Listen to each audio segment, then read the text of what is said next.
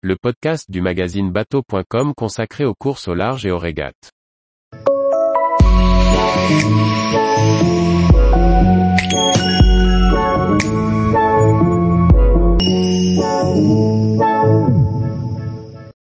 François Gabard et SVR Lazartigue, la justice a tranché pour la route du Rhum 2022. Par Chloé Tortera. Le tribunal judicaire de Paris vient de rendre sa décision quant à la participation de François Gabard et de son trimaran SVR Lazartigue à la route du Rhum 2022. La classe ultime 32-23e et le team SVR Lazartigue ne trouvant pas d'accord amiable, c'est à la justice que le groupe Cresque, armateur du trimaran de François Gabard, avait confié l'affaire opposant les deux parties en mai 2022. Pour rappel, la classe ultime remet en question la conformité de la conception architecturale du bateau et refuse de lui remettre son certificat de jauge. Un certificat obligatoire pour participer à la route du Rhum, dont le départ sera donné le 6 novembre 2022. Le désaccord entre les deux parties porte sur la position du cockpit du trimaran, jugée inadéquate par la classe ultime.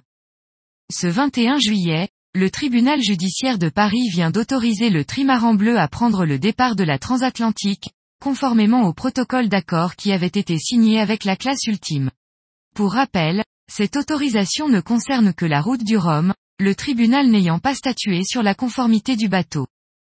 François Gabard commente, Je suis soulagé de cette décision qui me permet de me concentrer sereinement sur les entraînements et la compétition qui nous attend. Je suis aussi heureux de retrouver les autres skippers sur la ligne de départ.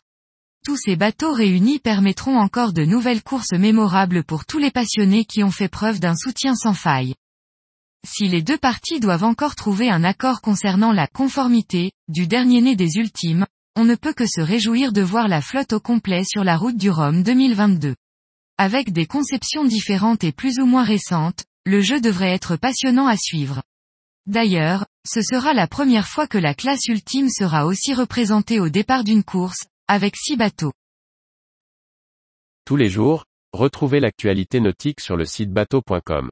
Et n'oubliez pas de laisser 5 étoiles sur votre logiciel de podcast.